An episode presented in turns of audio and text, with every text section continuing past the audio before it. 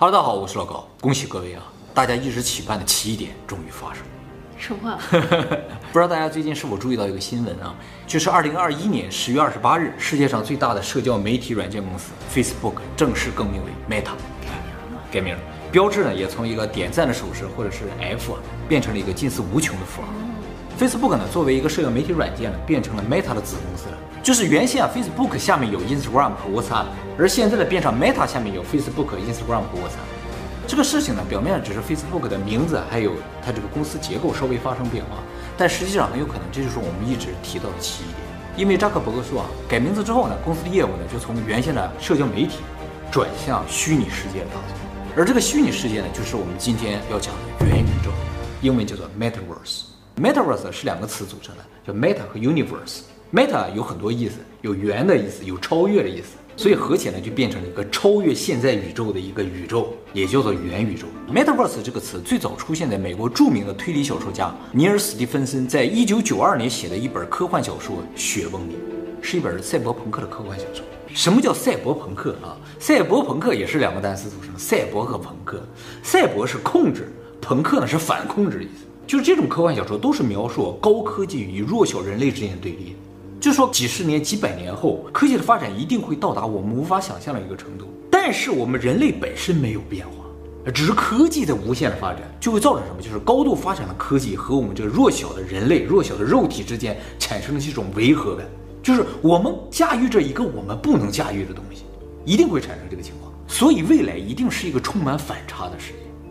哎，那也就是说，未来不一定是美好的未来。没错，所以赛博朋克的作品当中描绘的未来世界通常是什么样？就是科技高度发达，但是整个城市啊看着就像废墟一样，大部分人的生活环境也是非常糟糕的，非常压抑，都是下着雨的，灰蒙蒙的，然后楼啊都像巨大的机械一样，而城市当中的每个人每天都忙忙碌碌，只追求效率，完全没有自我的生活。哎，是这样一个未来世界。而赛博朋克作品的主角呢，通常呢就是朋克的部分，反抗者。他们的形象呢，通常会是半人半机器，或者是所谓的人造人啊、黑客这些。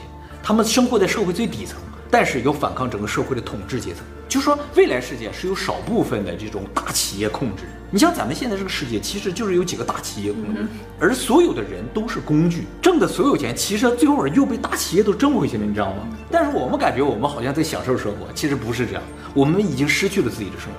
而能够和这些超级大企业对抗的，只有什么？就是不服从规则但又有超高技术的人。所以通常都是半人半机器，或者是黑客。阿丽塔，哎，没错，阿丽塔就是这样。就是阿丽塔描述的是个未来世界嘛，但是那个未来世界看上去并不美好，就是人和机器混杂在一起，你也不知道哪个是人，哪个是机器，而且里面竟是你杀我，我杀你的，对不对？全都是那样的环境。那个新世纪福音战士啊，对对对，当然了，还有非常有名的游戏啊，《赛博朋克2077》。最终幻想。哎，对对对对，哎，你知道了很多啊，这些都是赛博朋克。这个尼尔·斯蒂芬森今年已经六十一岁了啊，他的父亲呢是电子工程学的教授，母亲是生化学的教授，他自己呢也是波士顿大学物理学专业毕业的，精通电脑和网络。精通到什么程度？精通到他曾经被怀疑是比特币的创始人中本聪。那么他这个小说《雪崩》讲了一个什么事情啊？就是说未来啊，由于科技的发展，国家已经不存在了，整个这个世界都是一些大企业在管理的，每个大企业管理一片地。而且由于科技的发展，人们也不再需要出门了，工作啊、生活、娱乐都在网上。唯有一样东西呢，不能在网上解决，就是吃饭。其实和现在的状态一样的哈。所以当时世界上有四个特别发达的产业：音乐、电影、软件应用和外卖。只有外卖是实体的。那么他在一九九二年写这本书的时候啊，描述了这个未来世界嘛，在当时人看来就无法理解，未来真的是这样吗？但是在我们现在看来，几乎就是这样。对不对？大家也不出门了，是吧？全靠外卖，是吧？那么这本书的主角呢，就是一个送外卖的，送披萨。那么由于送外卖这个工作非常的重要，而且特别要求效率，所以送外卖都是开着一种非常高级、非常快的车，这个车也非常的昂贵啊。披萨的盒上会有一个计时器，订披萨人手里有个计时器，它就倒计时，像定时炸弹一样，你必须在时间之内送到。如果送不到的话，这个披萨公司要赔很多钱。而送外卖的人呢，都配有各种各样的武器。并不是有人会抢披萨，而是有人会抢他这车，就是贵的车，对，就是为了实现高速送披萨。披萨可是当时世界的支柱产业啊、嗯。那么这个书的主角啊，名字叫做 Hero，是个日本人。哎，对对对，感觉像个日本的名字啊。他呢就不拿枪，拿武士刀啊。他为什么特意找了个日本人当主角啊？是因为赛博朋克的作者通常都认为啊，现在的日本就是标准的赛博朋克世界。哦，科技高度发达，摩天大楼到处都是，而所有人呢都生活在一个冷漠的、只讲究效率的、高压的、没有自我的这么一个生活之中。他那个年代九几年的时候，他认为日本比较像吧？对对对。而在这个世界里边呢，还有一个虚拟世界，就叫 Metaverse。这个虚拟世界呢，是由顶级的黑客建造的。在这个虚拟世界，人类就以虚拟形象存在，通过 VR 设备呢进入这个世界。这里呢要比现实自由很多啊！你在里面可以建造自己的房子，你想住哪就住哪，你想干什么就干什么，就像我的世界一样。所以世界上大部分人都很喜欢生活在里面。那么这个主角呢，除了是送外卖，他也是这个 Metaverse 的创造者之一，顶级黑客。而书名的雪崩啊，是一个电脑病毒。这个病毒啊，能够通过虚拟世界反作用现实世界，封印你的思想，让你成为不是植物人，就是没有思想的人，没有自我意识的人，让你干什么就干什么。制造雪崩这个病毒呢，是一个大富豪啊，他想控制整个世界，所以就在虚拟世界散播这个病毒，这样大家都没有自我意识，他就可以控制所有人。而这个小说主角呢，作为这个世界上最顶尖的黑客，就与大富豪展开了一场你死我活的这种较量。哎，有兴趣的观众可以去看一下啊。而扎克伯格呢，准备投五千亿美元，把这个元宇宙变成现实。一个人们可以在里面生活、学习、娱乐的虚拟世界，也就是说，他准备在我们这个现实世界上面建立一个平行宇宙，通过 VR 设备作为接口与现实世界相连。当然，这个平行宇宙并不是一下子就会建成啊。Facebook 呢，先公开了一个叫做地平线工作室的软件，这个软件呢，模拟了一个工作间，在这个房间中呢，大家可以虚拟形象在里面开会，和传统的视讯不一样，这个是一个完全沉浸式的立体空间。当然，不仅仅是沉浸的问题。就是目前视讯开会啊，它会有强烈的违和感。大家视讯开会的时候啊，好像是面对面的，但事实上是没有眼神交流的。因为你只要不看这个摄像机的话，就没有眼神，大家都看屏幕嘛，就会造成什么？就是你一直在和一个没有看着你的人在说话，这和真实会议的感觉是完全不一样的。再一个就是视讯很难创造真实会议的氛围感，毕竟大家不在同一个空间之中，氛围就没有。还有就是真正的多人会议当中啊。底下坐的人有可能就会有私下的交流，比如说附近的人，我看看你，你看看我，或者是小声说点什么。但是在视讯的时候不会有这种情况，视讯都是大家齐刷刷的看着你，完你就讲，所以不像是真实的会议。而通过虚拟工作室就可以解决这个问题。这个软件就是为了实现完全的居家工作或者说远距离合作而设计的。进入这个空间，你只需要一个 VR 眼镜。应该大部分人都知道啊，Facebook 在二零一四年收购了一个 VR 软件公司，叫 Oculus。Oculus 拉丁语的意思呢，就是眼睛的意思。你就可以带着它这个 Oculus 的眼镜呢，进入这个虚拟空间啊。但是和以前 VR 设备有一点不一样，就是这一次的虚拟世界啊，你是不需要拿着手柄的，只有眼镜就可以。它呢会通过你这个眼镜上的四个摄像头啊，来捕捉你手的动作，然后在虚拟世界里面给你生成一双手。这手也是有十根手指的，你怎么动，它就在里面怎么动。完全跟你手的动作是一样的，所以你在虚拟世界里就像在真实世界一样，可以使用这双手。我看到他这个演示影片啊，他这个手的追踪精度非常的高，十根手指的动作都可以精准模拟，所以你的手势在虚拟世界是完全可以看得清楚。还有呢，就是这一次完全引入了空间音响，就是在虚拟世界里边，在你旁边人说话，你听的就是从旁边来的，不同的地方发出的声响，你就感觉他们从不同的地方来，完全三百六十度的空间音响。这个呢，就是沉浸感的一个重要保障。不过呢，Oculus 目前呢是没有面部追踪功能的，就是它不能够完全模仿你的表情，它呢会根据你说话的内容呢去模仿你嘴的动，那也有很大的违和感啊，呃，可能有违和感之类的，或者你一笑，它稍微有一点笑的表情。不过其他 VR 眼镜公司已经设计出追踪脸部动作这种设备了，哎，这就完全可以模仿表情了。那么目前对于虚拟世界来说，还有一个非常重要的问题没有解决，就是移动。这个 Facebook 的演示视频里啊，这个人是不能动的，他就坐在桌子前面开会嘛，不能走来走去的，没有下半身，只有上半身。你的手啊、头啊、上半身都是可以动的，哎，嘴也不停的在动，表情也稍微有一点，但就是不能来回走。通常认为，要在虚拟世界里完全创造在现实世界一样的运动感觉的话，是需要比较大型的外部设备。就像那个头号玩家里边那个样子，就把人绑在那个地方，脚底下踩一个像跑步机一样的在这跑，就可以在一个有限的范围内实现真实的运动感觉。但是目前 Facebook 为什么没有主动去实现这个移动的问题？是因为他们认为啊，移动在虚拟世界里并不重要，就是你都到虚拟世界了，你就瞬移就完了呗，何必还像真实世界一样拖着一个很重的身体走来走去？你不需要这个东西。你在这个世界你就是神，你想飞你就飞。那我也要飞的感觉呀。啊，那个那倒是另一个问题了。但是瞬移很容易实现，不一定要走路或者跑了。所以，其实，在虚拟世界里的运动问题啊，是优先级非常低的。还有呢，就是这个 Oculus 啊，目前画面的解析度并不高，在很多技术方面表现的也不是很强啊，功能也不是很多。但是它和其他 VR 设备有一个不一样的地方，就是它不依赖于外部设备，它可以单独使用。就是我以前有 PlayStation 那个 VR，为了看到虚拟世界，我要接很多的线到那个 PlayStation 上，就后面就接出很粗很长的线嘛，你的头一动了，你线就动了。但是 Oculus 不是，它本身就是一个像电脑一样一个机器。就戴个头盔就可以，你在任何地方都可以使用它，这就为真正意义上随时随地进入虚拟世界做好了准备。你不一定非得坐到你电脑前面才能进入虚拟世界，你出去了，把这眼镜一掏着，啪，这就进去了，这才行啊！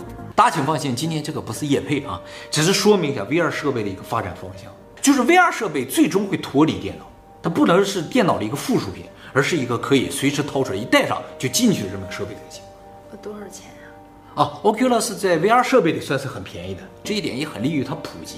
Meta 公司这个元宇宙计划最重要的一个目标就是普及，让所有人都可以轻而易举的进入元宇宙。所以 Oculus 这个设备定位是非常准的。当然，元宇宙也不仅仅是一个高科技的这么个概念，它同样是个巨大的市场。你想，元宇宙就是另一个世界，你在里边肯定也要生活，也要消费，需要娱乐嘛。你要买房子、买衣服、买首饰、上学、旅游、参加演唱会等等嘛，这都需要花钱啊！巨大的市场，巨大的资金来源。那么，既然有这么大的利益的话，其他的大公司，比如说苹果、谷歌、亚马逊、微软、抖音，还有我们以前介绍过叫 Epic Games 公司，也都看到这个市场，所以他们也会创造自己的元宇宙。到时候大家就要比拼一下服务了，是吧？抢夺消费者，看哪个地方房价便宜，看哪个地方的服务更好，人们更愿意生活在里面。一顿争夺之后，最后人肯定只有一个元宇宙能存活下来，是吧？不会存在好多元宇宙。就说我生活在这儿，我的家人都生活在那个宇宙里，那能行吗？大家肯定最后都生活在一个地方。究竟谁会赢呢？我们拭目以待。我个人认为，在这几家大公司里边，最有优势的有两个，一个是 Facebook，一个是 Epic Games。Epic Games 是做虚拟引擎，它就是创造虚拟世界，所以很有可能那些大公司啊，都得用它来创造虚拟世界，创造一个完全没有违和感、像现实世界一样的世界。而且 Epic Games 公司它的这个客户基础也很好，它那个堡垒之夜游戏现在有几亿玩家，所以它要创造个虚拟世界，把一群人聚集到这个世界里，相对来说是比较容易的。还有就是 Facebook Facebook，Facebook 是做社交媒体软件的，大家在上面有交友的关系，你的朋友进到这个世界里了，你也肯定就跟着去了。你到其他世界没有朋友啊？微信呢？微信可能也可以，对，微信也是可以的。所以就是做社交媒体的，肯定在这方面是有优势。而且我觉得他们竞争啊，肯定不是在眼镜上，眼镜没什么可竞争的。为了把你吸引到他们的元宇宙里，眼镜可能都是送的。而其他公司，比如说亚马逊啊、谷歌啊、微软啊，他们虽然有很多的用户，但是这些用户的交互性不是很强。没有交互性的话，应该就干不过 Facebook。好，不管谁赢了啊。以后我们的生活中会出现两个世界，一个现实世界和一个虚拟世界，而这个虚拟世界对你来说可能更重要一些。其实现在也有点像两个世界，就是你发布出去的照片不一定真实体现你的生活。确实是这样的，就是说我们现在已经有虚拟世界的雏形了，而元宇宙建成了之后，我们就真的有一个虚拟世界可以进去了，一个统一的虚拟世界。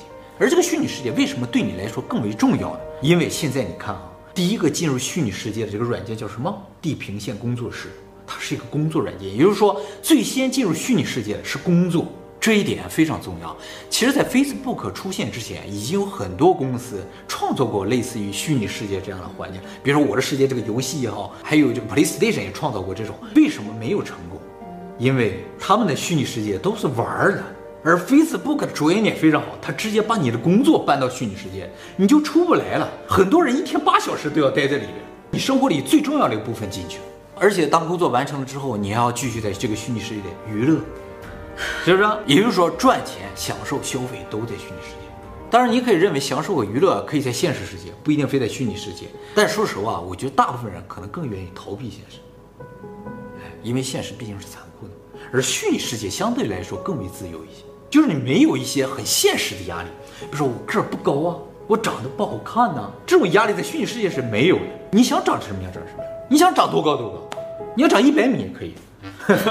所以虚拟世界从各个角度来说都是更有吸引力。当你习惯了虚拟世界里的完美之后，你真的有勇气再回来面对现实。而且根本上，虚拟世界里边的科技发展一定比现实世界更快。所以虚拟世界实质上就是一个未来世界，就是你现实里实现不了的东西，在虚拟世界很多都可以实现。所以你在虚拟世界里就相当于生活在未来一样。你不想看到未来吗？进虚拟世界就看到。而回到现实，你就会发现啊，什么都不完美，什么都不好。啊，你又不能瞬移，还得走，就是想散步呀。啊，对，你在里边也可以散步，而且里边的景更好，就会造成什么？虚拟世界和现实之间差距越来越大，就虚拟世界越来越完美，提供给你更多、更好、更便宜的享受，而现实世界你受到物理上、地球重力各种方面的局限的话，你很难享受到这些东西，你就不愿意出来。到那个时候，而现实世界完全就沦为一个什么？吃饭和睡觉的。一个单纯维持你就是肉体上享受或者肉体上需要的这么一个环境，精神享受完全都进入虚拟世界。当然，要实现一个非常完美的虚拟世界，还需要一个非常重要的东西，就是区块链。哎，没错，哎，就是钱。目前到了虚拟世界还是需要钱，是需要钱的。目前建立在区块链上有两个东西，对于虚拟世界来说非常的重要。一个呢就是虚拟货币，就是你在虚拟世界里也是要买东西之类的，这个不能拿现实的钱去买。还有呢，就是 NFT 啊，NFT 简单来说就是用来标识资产的东西，这个啊非常重要。在现实世界里啊，你家的东西就是你的，你兜里的东西就是你的，但在虚拟世界里不是这样，就大家的东西都是电脑生成，所以都一样，怎么来区分你的还是别人的，就需要通过区块链技术的 NFT 来标识你的资产。当虚拟世界的东西可以被标记的时候，就是这个是你的，这个是他的，能够被标记的时候，它就成为资产，它就变得有价值；不能被标记的时候就没有价值。这样的话，我们对于虚拟世界的依赖性就会更强，因为你在虚拟世界里也有资产。当然，NFT 的应用呢也不止这些，以后我们会专门做影片给大家讲解的啊。大家可能会觉得啊，这什么 NFT 啊、虚拟货币啊，好麻烦，但是这真的很重要。不了解这些东西，你在未来世界真的没法混。而且你了解的越早，越有可能成为第一批挖金矿的人。所以大家一定要主动去了解一下啊。综上所述，元宇宙一定是一个起点。它将彻底改变我们的生活。我只期待，就是说，最后边看谁能把这个元宇宙给定义了。我所有地球人都到那个元宇宙里边去。不进去会怎么样？就生活不了。嗯，大家都躺在家里边，在这上元宇宙呢。你找谁玩也没有人跟你一起玩了。哦，黄金地段的房价就会跌吗？没错，没有意义啊。没跌呀。快了，这就是起点，叫改变世界格局。其实 Facebook 要创建元宇宙这个事情啊，对我最大冲击的地方，并不是它要创建一个宇宙。而是我突然想起，我们以前讲过圣经里边说过一句话，这句话真的让我再次觉得圣经是本神书。不知道大家是否记得啊？我们以前在讲狼孩的影片中有提到，新约圣经约翰福音中有这么一段话：最一开始就已经有了语言，语言与神同在，语言就是神。我当时说啊，不知道什么意思啊，感觉语言就是智慧。其实现在来看，完全不是这样的。正确理解应该是这样的：语言就是神。神创造了这个世界，所以语言创造了这个世界，是吧？Facebook 的元宇宙是怎么创造的？计算机语言。圣经已经告诉我们，我们这个世界是代码写出来的。语言创造世界。圣经里为什么说这段话？你觉得当时人他应该怎么理解这句话？现在你就完全可以理解。所有的元宇宙一定都是代码创造，而代码就是语言。圣经神不神？所以通过圣经，我就明白了，咱们现在这个世界百分之九十九的可能性啊，是什么东西的元宇宙？那我们还要去另一个元宇宙？对，不想去。你想退回到上一个世界吗？真实世界吗？嗯，应该是非常残酷的。为什么呀？不是它的科技元宇宙里面，嗯，哦，元宇宙应该是美好的。元宇宙是美好的，而真实世界一定是残酷的。在这个世界，你还能解决个温饱，你退回到原先的世界，你看看。你可能只有一个眼镜，啥也没有。因为我们在游戏当中。没错，恭喜各位，玩去吧。